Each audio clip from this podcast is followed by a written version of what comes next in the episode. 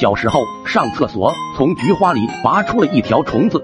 那是个到处都是花香的日子，学校里突然来了几个穿白大褂的人，给我们每人发了一个宝塔一样的糖。后来才明白这玩意是驱虫的，很甜，入嘴即化，大家都很开心的嘎嘎直笑。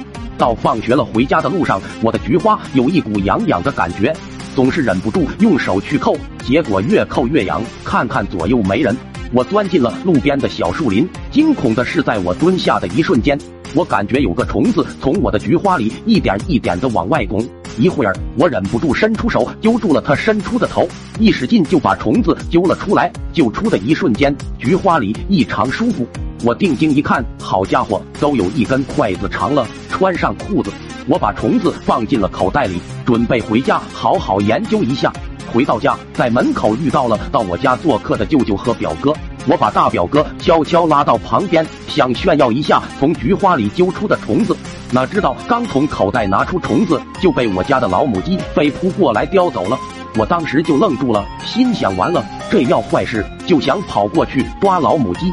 结果老母鸡太贼了，看我要抓它，扑腾两下就跑走了。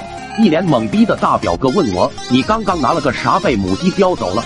我叹了口气：“哎，本来想给你看点好东西的，结果被这屌毛叼走了。”和大表哥在客厅看了会电视，老妈就喊吃饭了，对我说：“今天做了你最喜欢吃的鸡肉啊！”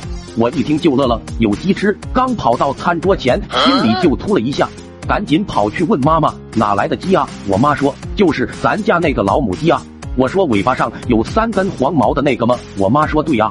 我郁闷了，在餐桌上看着他们一筷子一筷子的夹着鸡肉，我实在是没胃口。我妈问我怎么不吃呢？我嘴上回道：舅舅和表哥是客，让他们多吃点。舅舅连连夸我长大懂事了，可他们哪知道我心里想的却是他们吃了从我菊花里揪出的虫子会不会拉肚子。